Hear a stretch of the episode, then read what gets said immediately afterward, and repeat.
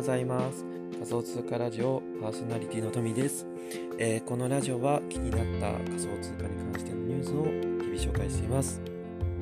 えー、皆さんはエアドロップってご存知ですか？実は、まあ、ご存知の方も多くいると思うんですけど、えーと、9月の30日ですね、えーと、IOST っていう仮想通貨があるんですけどそれを、まあ、その仮想通貨を取引所例えばバイナンスだとかコインチェックはダメだったけど OK コインか OK コインとかで、えーと、保有しているユーザーに対して、えーと、リニあドニという DON っていう、えーと、トークンを、まあ、無料で配布するイベントっていうのがやっておりましてじゃあ私も参加してました。で、えーとまあ、エアドロップっていうのは、まあ、特定の仮想通貨を保有しているだけで、えー、別の通貨、別の仮想通貨が、まあ、タダでもらえるっていうものなんですけど、まあ、こういうのは、まあ、仮想通貨市場ならではだと思うんですよね。まあ、主な目的とか、何やるのっていうところなんですけど、配布する、まあ、仮想通貨、まあ、今回だったら、ドニーか、ドニー ON なんですけど、まあ、配布する仮想通貨の流通量を、ま、増やして、えー、資産的な価値ま利用価値ですね。をつけるために、まあ、やっているみたいなんですけど、まあ、去年やっていた NEM っていう仮想通貨のホルダー保有者に対して JIM っていう仮想通貨を配布するエアドロップっていうのも自分参加してたんですけど、えっ、ー、と自分のその NEM の枚数だと、まあ、大体10万円分の JIM をもらただでもらいました。えー、皆さんも、まあ、もし興味があれば、調べて参加してみるのもいいかもしれませんね。えー、さて、まあ、今回のテーマなんですけど、ビットコインのマイニングによる CO2 排出量というのが、まあ、将来的に、世界規模で、ま約1%になるだろうと。でまあ、これは深刻な問題になるのということでお話ししたいと思います。えっと、まず9月22日のコインテレグラムというニュースサイトの記事を紹介します。えー、ビットコインマイニングの CO2 排出量というのは、まあ、世界規模で約1%を占めるだろうと言われています。えー、しかし今後、脱炭素化計画などで、エネルギー効率の改善、技術改善により、CO2 の排出量というのは軽減されると見込まれるということですね。え、ビットコインマイニングの、え、電気代っていうのは、フィリピン全体にかかる電気代とか消費電力よりも高くて、え、アメリカの冷蔵庫にかかる消費電力よりは低くて、まあ、ちょうどアメリカのエアコンの消費電力と同じぐらいだろうというふうな調査結果になが出ているそうです。まあ、私の身の回りなんですけど、ビットコインのマイニングっていうマイニングで収入を得てるっていう人をツイッターではよく見かけます。実生活では見たことないんですけど。で、え実際、えマイニングってどれだけの電気代がかかるっていうのは分かりますか、まあ、今回はビットコインのマイニングとは何かっていうところとビットコインにかかる、まあ、例えば電気代とか CO2 排出量とかあそういったものはあ深刻な環境問題になるのかということについてお話ししたいと思います。えですが、まあ、このラジオは投資助言ではないので、えー、ご注意してください。え、さて、え、今回のラジオで分かることを3つ簡単に説明すると、1つ目は、まあ、ビットコインのマイニングって何ですかってところで、2つ目はビットコインのマイニングにかかる電気代ってどれぐらいですか、え3つ目はビットコインのマイニングは環境問題になるんですかというところでお話ししたいと思います。1つ目の、まあ、ビットコインのマイニングって何ですかってところなんですけど、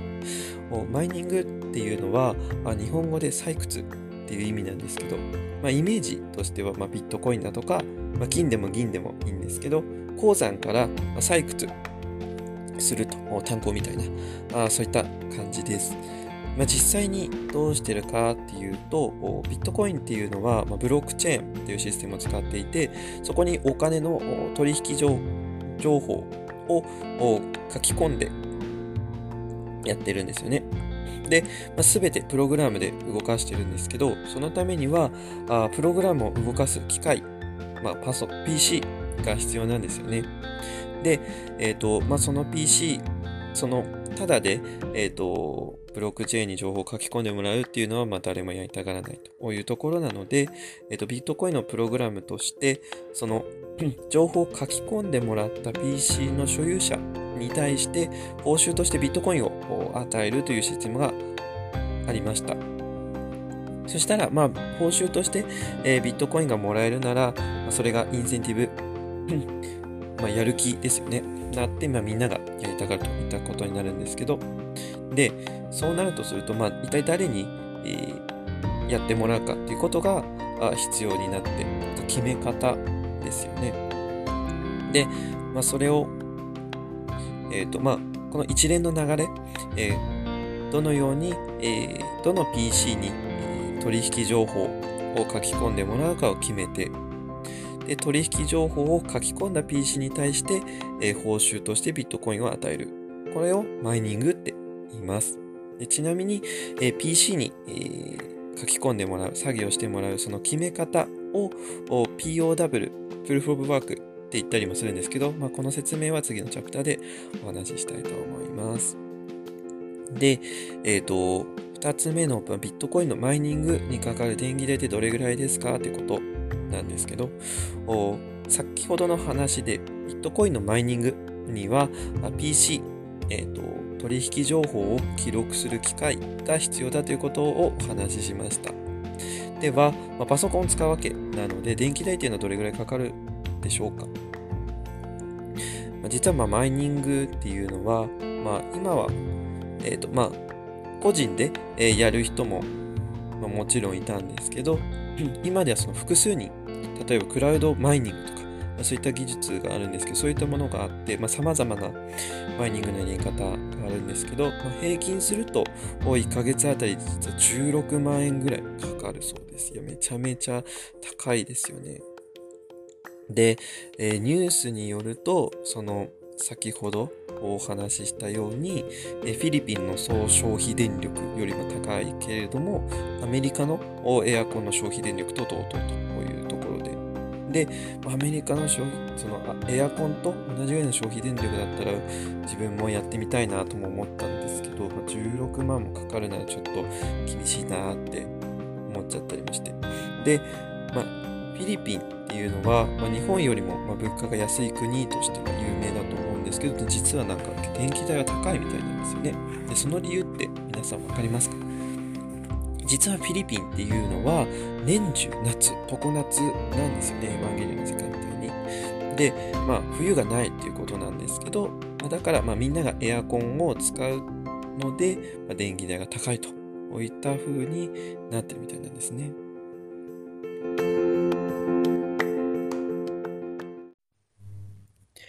このラジオは本質を捉えた英和和英翻訳やライティングに定評のあるクリプト界随一の彩色兼備、東郎さんと、ブロックチェーンで世界中の人々を幸せにする XB の提供で放送しています。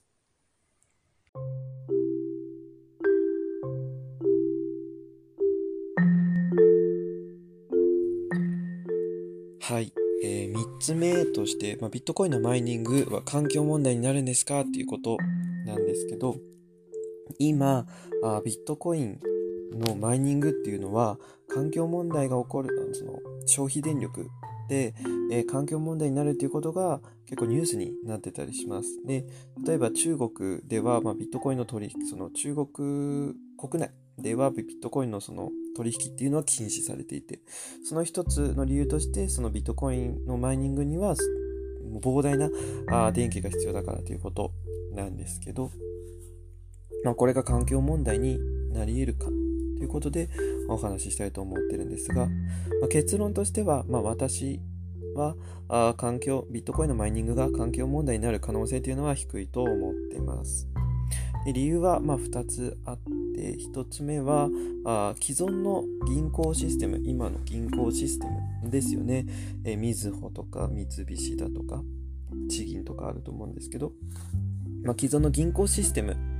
が消費する電力よりは、あ実はビットコインのマイニングっていうのはエネルギー消費量があすごく少ないからです。で、え、ー、と、まあ、これは、まあ、投資ファンドとして有名なアーク、アークインベスティメントマネジメントがあ 調査によると,、えーとまあ、ビットコインのエコシステムが消費する、えーと、消費電力っていうのは、まあ、従来の銀行システムに必要なエネルギーの10%以下ということが発表されました。まあ、今後、ビットコインの利用者っていうのが増加して、えーと、銀行のニーズが、まあ、仮想通貨に移り変わったとすると、まあ、銀行とビットコインのマイニング全体のエネルギー消費量っていうのは、銀行システムが利用されなくなるので、えーと、全体的なエネルギーの消費量っていうのはま減少するというふうに思ったからです。2つ目の理由としては、技術革新によるエネルギー効率化が 起こると、えー、もっと消費電力を抑えられるというふうに思ったからです。まあ、現在はま脱炭素化計画とかいうのがやってますけど、発電技術とかそういった向上によってエネルギー効率が改善されると私は思っていて、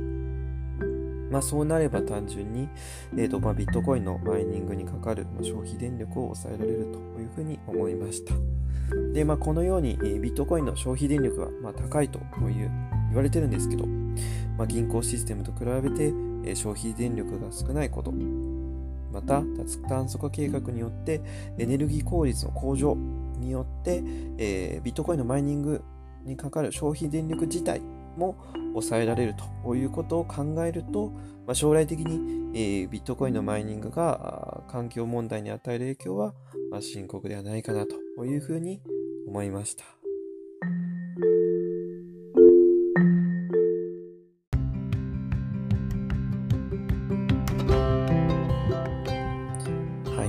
えー、今回はビットコインのマイニングによる、えーと、CO2 の消費量は将来的に世界規模で約1%になると。これはあ深刻な問題になるのかということについてお話ししました。え、このラジオで分かることを簡単に復習したいと思います。一つ目は、まあ、ビットコインのマイニングって何ってことなんですけど、POW、まあ、プルフォーワークというシステムを使って、どの PC に台帳記録、取引記録書き込んでもらうか決めて、で、え取引情報を書き込んだ PC のユーザーに対して報酬としてビットコインを与える。これをマイニングということです。2つ目、えビットコインのマイニングにかかるし、え電気代ってどれぐらいですかということなんですけど、マイニングにはあ今は個人でやるものもあれば、複数人でクラウドマイニングみたいな形でやる人もいるんですけど、